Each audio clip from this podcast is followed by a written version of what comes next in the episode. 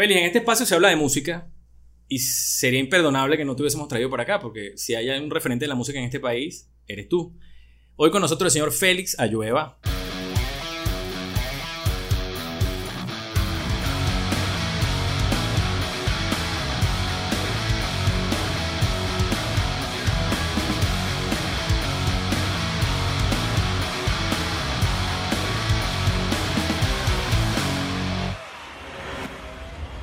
Félix, todo el mundo te asocia con el Festival de Nuevas Bandas, pero además tú eres licenciado en Trabajo Social, eres profesor de la Universidad Metropolitana, das una materia que se llama Historia de la Música Pop Rock en Venezuela, locutor, escritor, investigador, pero además eres gestor cultural.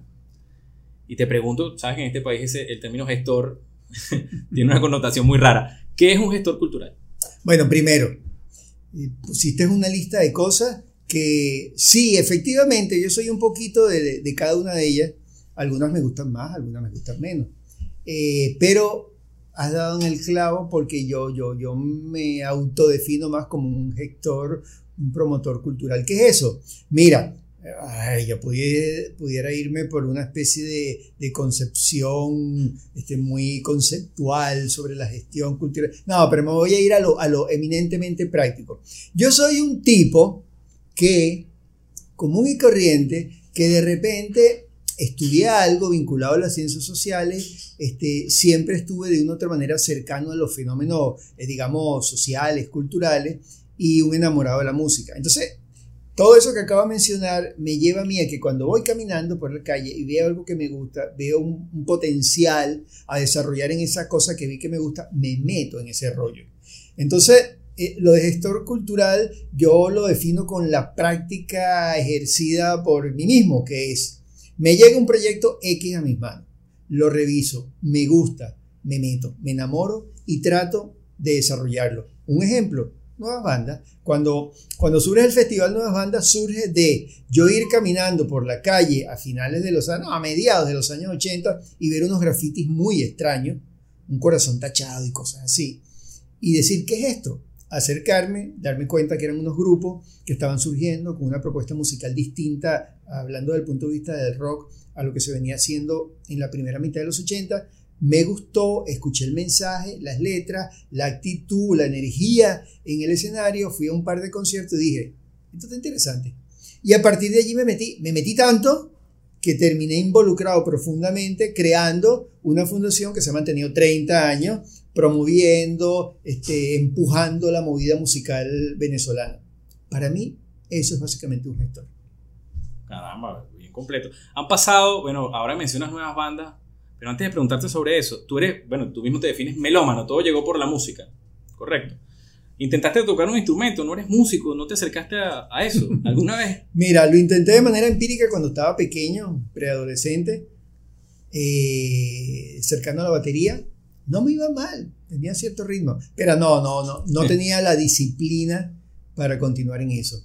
Años después, en la universidad ya, yo estaba haciendo, recuerdo, un posgrado en psicología y dije, este es el momento en que puedo hacer el posgrado y meterme a estudiar música. Y me metí a estudiar música. Cuando entró la maldita teoría y solfeo, yo dije, no, yo no puedo con esto y salí corriendo. Esos fueron mis intentos. Bueno, bueno, un intento. nuevas bandas, ahora sí llegando allí, es que es imposible que no te... Yo sé que no quisieras desvincularte ahora de, de, que te asocien constantemente con eso, me imagino. Es imposible. Es imposible. Es imposible desvincularme porque, wow, son 30, la mitad de mi vida la dediqué al festival y a la movida pop rock venezolana. No solamente desde la perspectiva organizativa de la fundación, sino eh, uno, dos, tres, cuatro, cuatro libros, intercolegiales, alma mater, discos, 30, 40 discos editamos en el festival, en la fundación, eh, no sé, giras internacionales, radio, por lo menos cuatro programas de radio, todo vinculado a nuevas bandas. No, me puedo desvincular. No te puedes desvincular. No puedo, lo asumo ahora. Yo soy más que nuevas bandas. Exacto. Yo sigo vinculado a nuevas bandas pero ya hay un equipo que ya funciona solo, ese ya no es mi problema, ya eso, es un niño grande. Yo estoy ahorita en otras gestiones culturales. ¿Y por, eso te vas? Manera. Me voy primero porque necesito respirar. Estar asociado a nuevas bandas, a la fundación del festival, tiene sus cosas muy buenas, pero tiene límites. Y esos límites ya me estaban incomodando. Yo creo que aguanté demasiado en la fundación y creo que me toca un respiro indie. Eh, Max Manzano, que es el hombre que se queda en la fundación, define esto como que Nuevas Bandas es una banda. Yo soy el bajista. No, creo que seas el bajista. Y ocasionalmente la banda me llama y me dice, oye, chamo, pero sigue tocando aquí. Y yo toco un par de conciertos con ellos. Pero tengo un, un, grupo mío así solista, bien chévere. Y entonces salgo con mi bajo a tocar en otro sitio. Yo ahorita estoy desarrollando otros proyectos, muchos, mínimo 12. Y uno de ellos, estoy absolutamente enamorado, que tiene que ver con gestión cultural en zonas populares. ¿Cómo se organiza la gente en zonas populares para gestionar la actividad sociocultural? ¿Cómo reencontrar a toda esa gente? Eh, ¿Cómo impulsar ese trabajo? ¿Cómo ver que los venezolanos en nuestras comunidades hacemos unas gestiones, pero durísimas, trabajando todos los días, inventando cosas? Por ahí me estoy metiendo ahorita. ¿Cuánto durará eso? No sé, yo no sé. Para mí es como un año sabático y lo estoy disfrutando. Interesante. Esa, esa banda personal tuya, ¿qué toca? ¿Cuál es tu género? Definitivamente, fusión. Qué buena manera de salirte. Qué buena manera de librarte de la pregunta. Pero ya va, es que tú has sido salsero, has sido jazzista, ha sido, bueno, mira, Mira, mira, si nos vamos a la prehistoria, cuando, cuando la televisión era en blanco y negro, te puedo decir que de, lo, de las primeras producciones de mi vida fue un festival de salsa. En Petare, en el Teatro César Regifo, en la zona, digamos, colonial de Petare. Allá para, para mediados de los 80 estábamos organizando encuentros de salsa. Buenísimo. Ojo, pero a principio, más bien a finales de los de los 80 estaba yo con el, Caracas Jazz Festival. También metido. Además, lo disfruté enormemente, aprendí muchísimo con, con el género, eh, porque bueno, si bien es cierto, vamos a hacer un encuadre aquí este, histórico, la banda que a mí me rompió el cerebro cuando era un adolescente, eso nos pasa a todos, relájense. Cuando era adolescente, 15 años por allí, la banda que a mí me fracturó el cerebro y que definió mi gusto fue Led Zeppelin, el álbum 2, ni siquiera el 1, el 2, porque a Venezuela era, era como muy irregular la llegada de esos trabajos discográficos. Y a Venezuela llega primero el álbum 2 que el álbum 1. Entonces yo entro con el álbum 2. Cuando escucho eso, eso me voló y dije, ¿qué es esto? Es una nueva música. Y ahí me conecté. Nada de los Beatles, de los Rolling Stones. No, no, eso para mí ya era viejo. Zeppelin era la novedad. Entonces, claro, yo entro con Zeppelin y fue muy corto tiempo porque del 69 al 71 pasaron muchas cosas en el rock, muchas. Y la música rock se transformó en, en diversidad. Ya no era un rock, era, el rock era uno y múltiple. Jazz rock, progresivo, sinfónico, eh, country rock, folk rock, etc. Y ya para los 70 la tendencia era irnos a lo progresivo y a la fusión. Entonces fue fácil llegar a toda la propuesta de jazz fusión. Eh, hombre fundamental, Mal Davis, con su trabajo del año 69 y del año 70 también. Entonces, nada, yo, yo, yo venía por el camino de la fusión y eso me facilitó acercarme al jazz como algo natural. Y por eso eh, uno de los trabajos que yo recuerdo con mucho cariño eh, fueron los festivales de jazz de Caracas a, finales de los años 80. Pero después entré con un amor profundo con el rock y aquí me tiene. Y también hiciste un festival de música urbana o dos, ya, ¿no? Ah, pero es que eso es lo nuevo. Prepárense. Pero ve acá. Ustedes que no creen en, en la música urbana, ese es el futuro.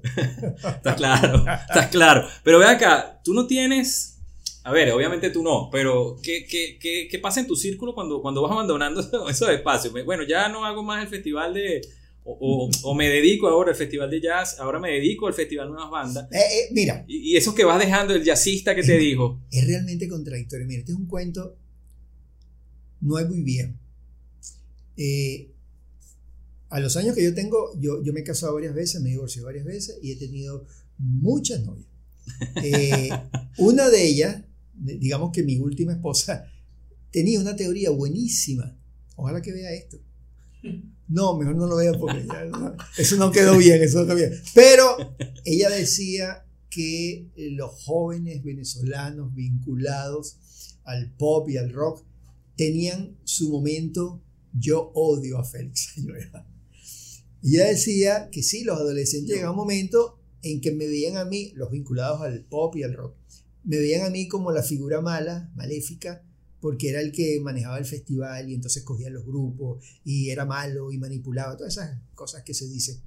Y lo curioso es que ese tipo de personajes, con el tiempo, pasan cinco años, seis años, entienden el rol que yo venía jugando y finalmente terminamos super pan y nos queremos y todo. Entonces esa misma gente, cuando yo digo, señores, Bad Bunny no es malo, pónganle atención a Bad Bunny y estoy seguro que los camarógrafos que están del otro lado están arrugando la cara. estoy seguro. Entonces, Bad Bunny no es malo, Bad Bunny tiene su asunto. Que no nos guste es otra cosa. Cuando yo digo que vamos a hacer un festival de música urbana que llevamos por la edición número 4 y este año vamos para la quinta. 4, imagínate, eh, los que vienen del campo del rock, ni le hablo del metal. O sea, el rock en general eh, le da como, como si el diablo se le metiera y hay que hacerle un exorcismo rápidamente porque se empiezan a torcer. Pero tus panas, tus panas rockeros que te dicen, ¿no te crucificaron? Mis panas, mis amigos, los que me conocen, pero me conocen, saben que yo no me voy a quedar quieto en un género musical y están esperando cuál es el próximo paso. Entonces no, no, no hay contradicción con la gente cercana. Puede haber diferencias con el público en general que no entienden que la música es evolución y que si la música no evolucionara, estaríamos todavía escuchando solamente tambores de la costa central venezolana, que no son malos, son muy buenos. Además, se mueve el tú igualito que el reggaetón, es el mismo perreo. Entonces no me vengan con decir, no, es que eso es un movimiento de cadera que afecta a la cultura y afecta a los... Váyanse a bailar tambores a la playa para que vean lo que es mover el culo. ¿Se puede decir, no? Culo. Ok, culo. Mover el culo. Entonces, miren, eh, básicamente en eso de los géneros, subgéneros y estilos, priva es el, los prejuicios. Más bien hay que decir, a mí no me gusta el reggaetón. Ya está, no me gusta. Chévere. Pero no diga, el reggaetón no es música. Mira, cabezañame. Te voy a decir una cosa. Si te guías por la estructura, por el ritmo, por las melodías que puedan aparecer, por la voz, por algunas conexiones entre diversos instrumentos y la producción, allá hay música, no te gusta, ese es tu problema. Entonces yo no me arrimo ni me pliego a un solo género. Y en el caso del rock, el rock nace mestizo y se va a mantener mestizo por los siglos de los siglos. ¿Qué es el rock? La unión de la, de la cultura negra y la cultura blanca en Estados Unidos. ¿Qué más mestizo que eso? Y así se ha mantenido. Una cátedra, pues, una cátedra de música. Todo esto se ha estado en la mansión Ayueva, Félix. ¿Dónde sacaste ese nombre, chica? Lo escuché por ahí. bueno, eso de la mansión Ayueva está interesante porque no es una mansión. Eh, es, un, es un pequeño apartamento que está en una zona de Caracas. Y claro, después de muchos años de reuniones, fiestas, encuentros, etcétera, donde han tocado hasta grupos dentro del pequeño apartamento. ¿Cerati estuvo en tu casa? Eh, Cerati estuvo en mi casa. Eh, Cosas de toda mi envidia por ese comentario, pero sí. sí, y otros músicos han estado también por ahí.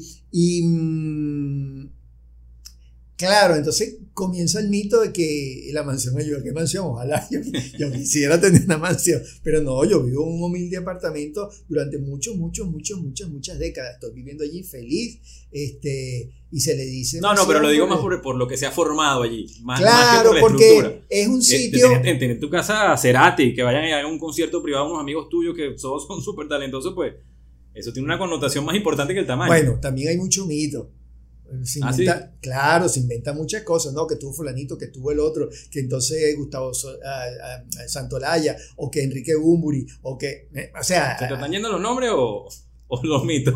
Eh, todos son amigos, Juanes también. Imagínate. Este, digamos, los conozco y somos amigos, pero hay otros que a lo mejor no tienen el nombre, pero igual han ido para la casa, hemos conversado. La cuestión es que la casa, aunque yo digo que no, muchos de mis amigos dicen, chamo, vamos a reunir en tu casa. Ah, vamos, pues.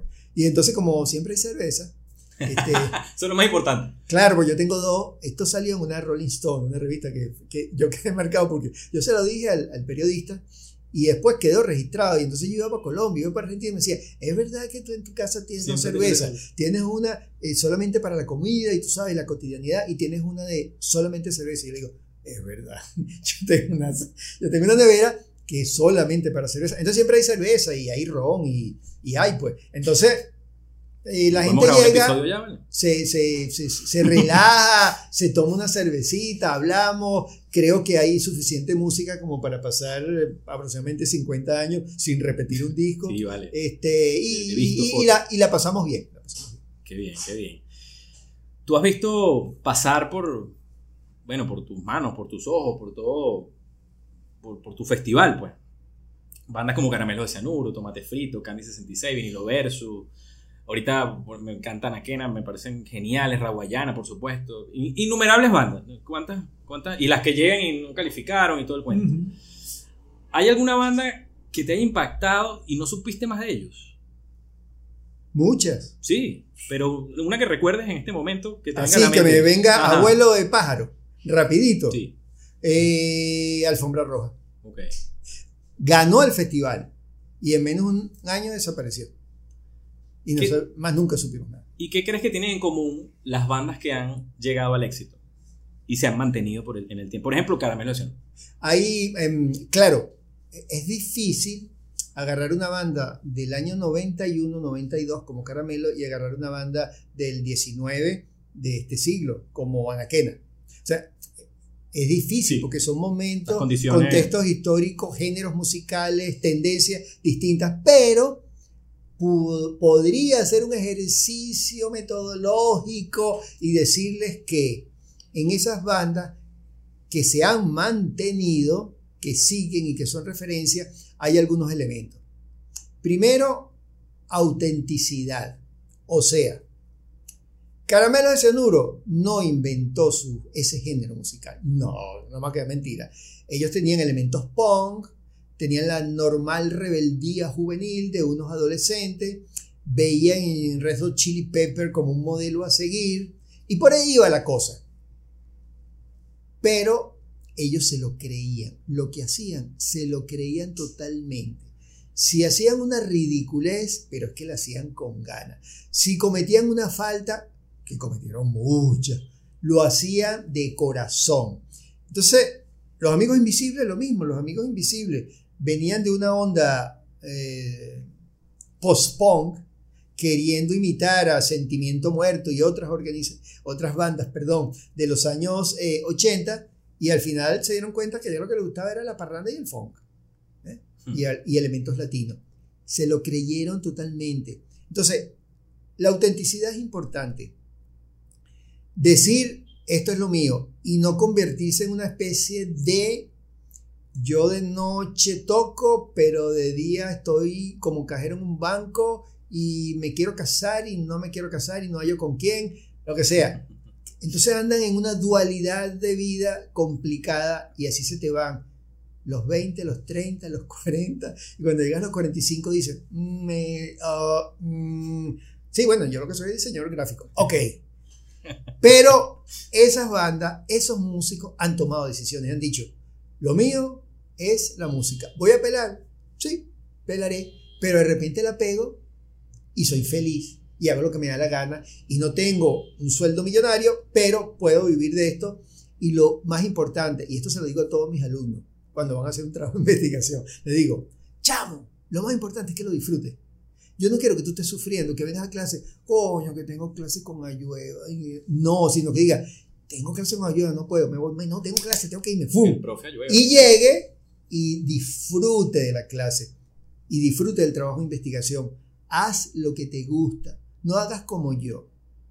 A mí, de adolescente, me obligaron a estudiar algo. Y en la universidad no me obligaron, pero las condiciones me llevaron. Y yo en realidad lo que quería era otra cosa.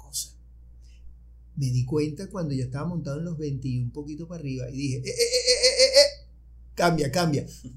Y agarré lo que me gustaba. Gracias a Dios llevo 30 años haciendo, un poquito más de 30 años, haciendo lo que me gusta y soy feliz. ¿Tengo dinero? No, estoy pelando igual que todos ustedes. Pero no importa, estoy absolutamente feliz. Cada día me levanto diciendo, qué chévere que hoy voy a hablar de James Brown. Sí, voy a hablar cómo nació el funk.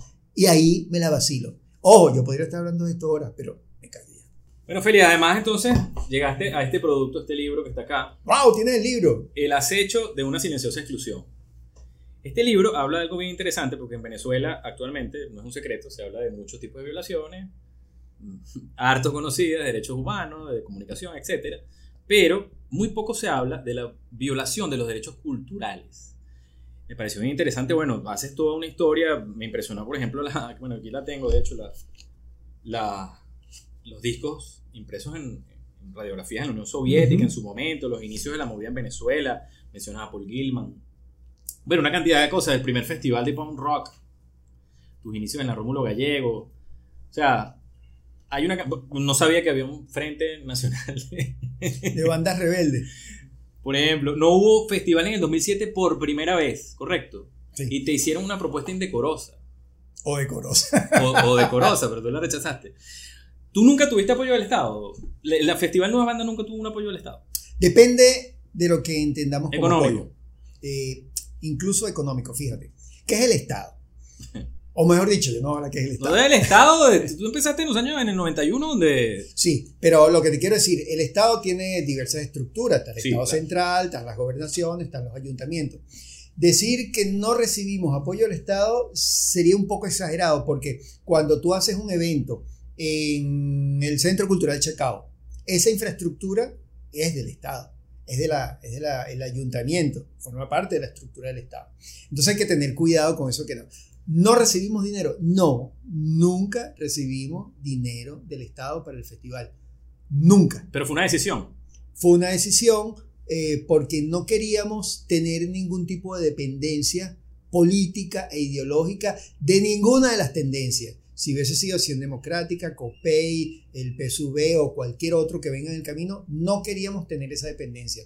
Si aceptábamos otro tipo de colaboración, hacíamos un festival en el centro de Caracas y nos ofrecían el Teatro Nacional, eh, bueno, aceptamos el Teatro Nacional y lo hacíamos allí. O de repente, Fundarte eh, decía, mira, nosotros tenemos una tarima que le podemos dar para el evento que se va a hacer en la Plaza de los Museos. Bienvenida a la tarima, montala. Pero no aceptábamos eh, dinero, porque ahí hay un compromiso que si metían dinero, entonces teníamos que obedecer ciertas líneas. Y fue lo que nos pasó con, con, el Estado ya en su formato chavista, que en algún momento nos dijeron, mira, aquí está el dinero, pero... Sí.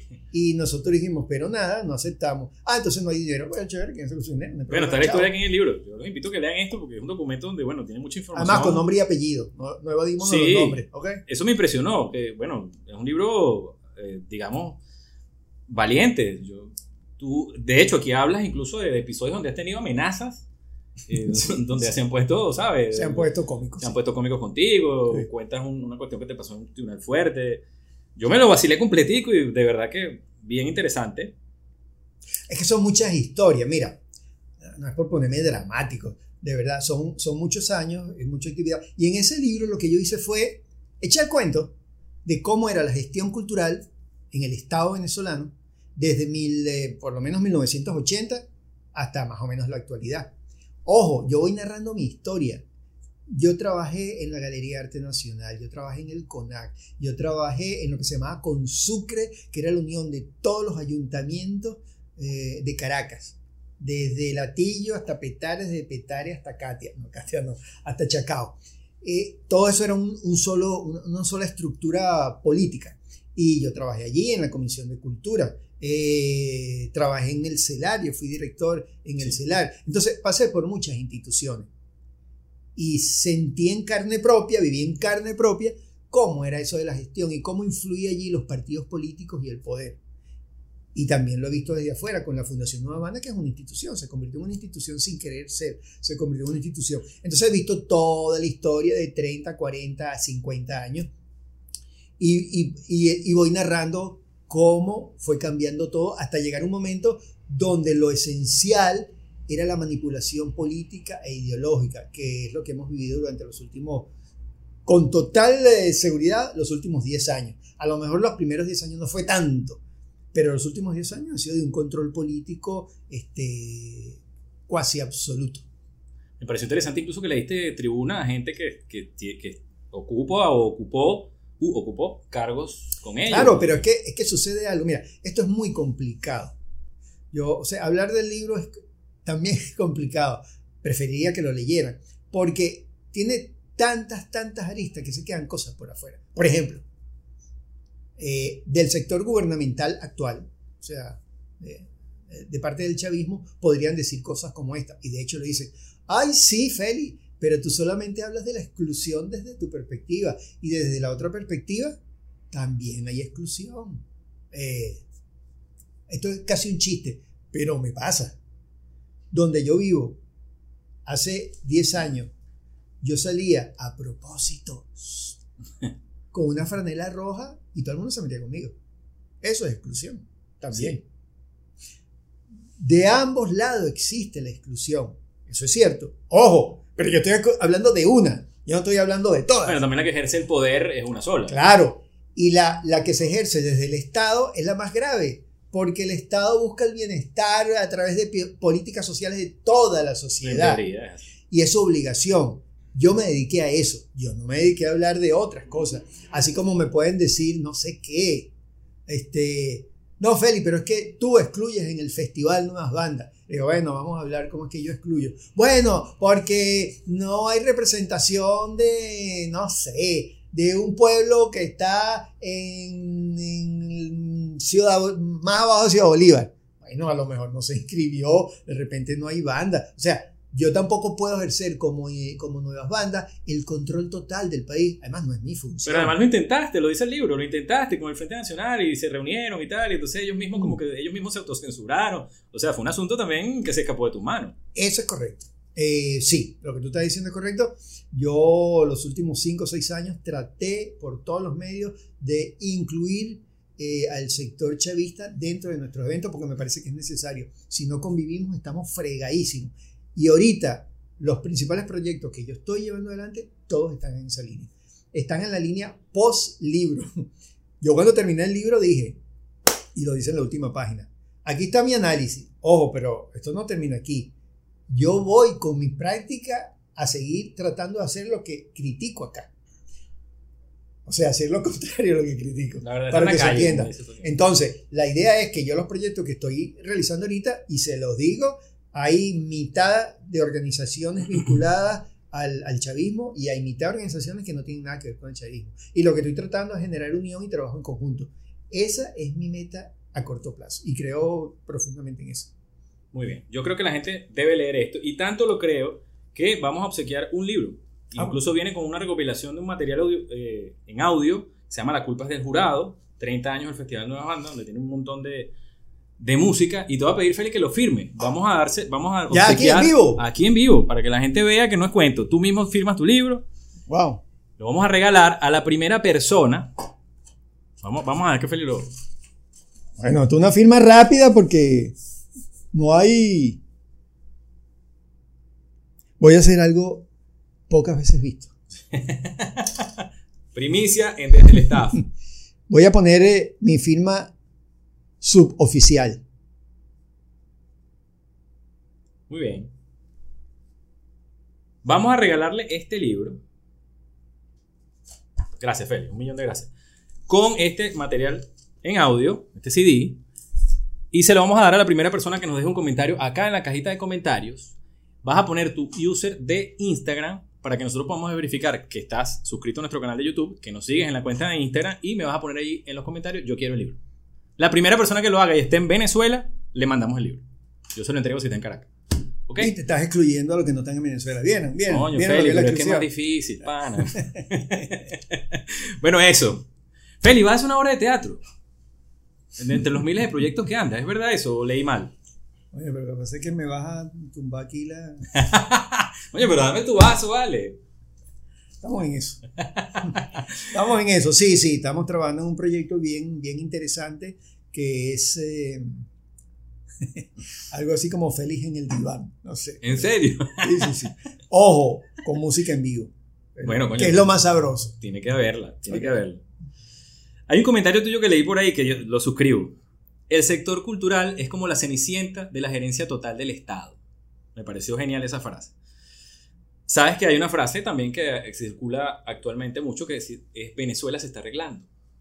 Venezuela, eh, desde el ámbito cultural, se está arreglando, Félix.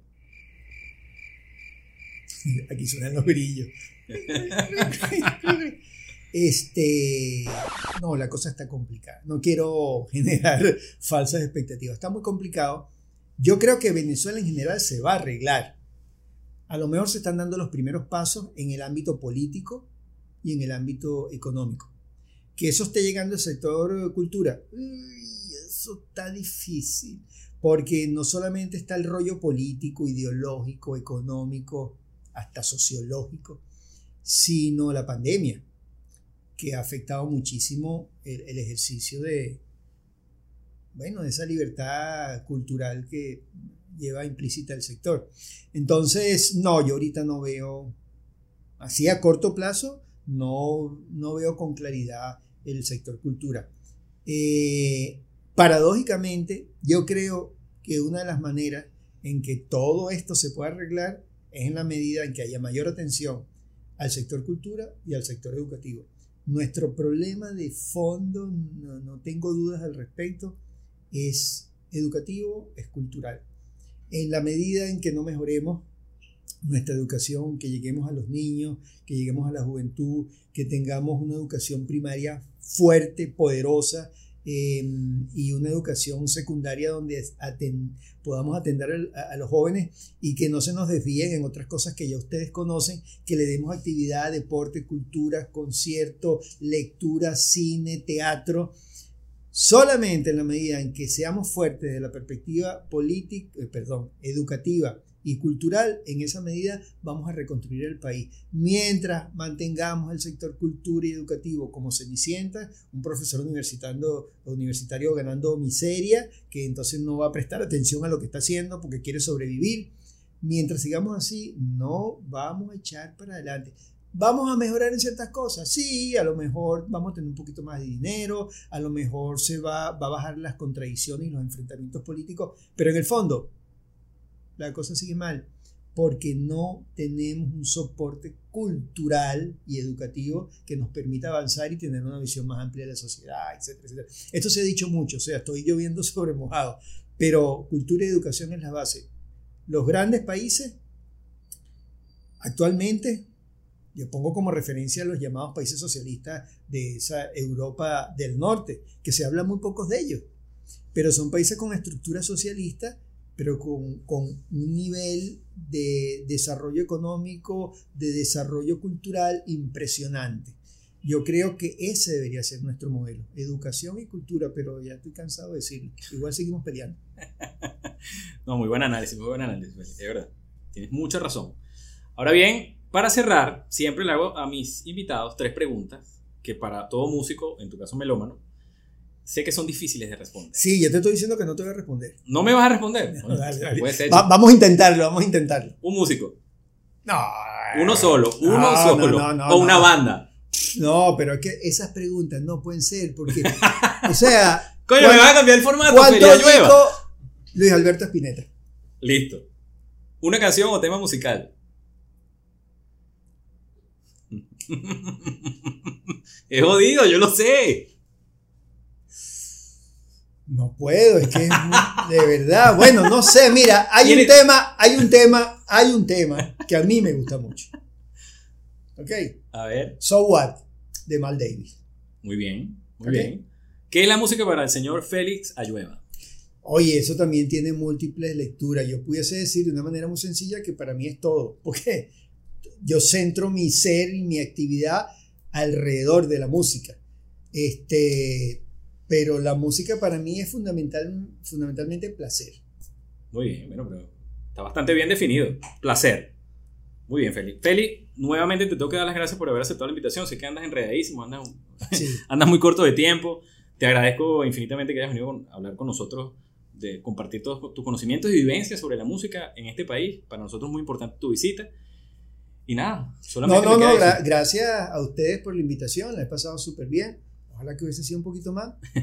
Y muy importante, que hubiese habido cerveza. Eso hubiese sido maravilloso. Lo tomamos en cuenta para la próxima. El, el- el otro episodio lo hacemos allá en, la mansión. Hecho, hecho. Comprometido. Chao. La semana que viene nos volvemos a ver. Síganos, suscríbanse a nuestro canal. Mira, Félix, nos puedes poner una, nos puedes poner una gigantografía en el próximo Festival de Nuevas Bandas para que nos sigan en el canal de YouTube. Así Vamos a negociar, vamos a negociar.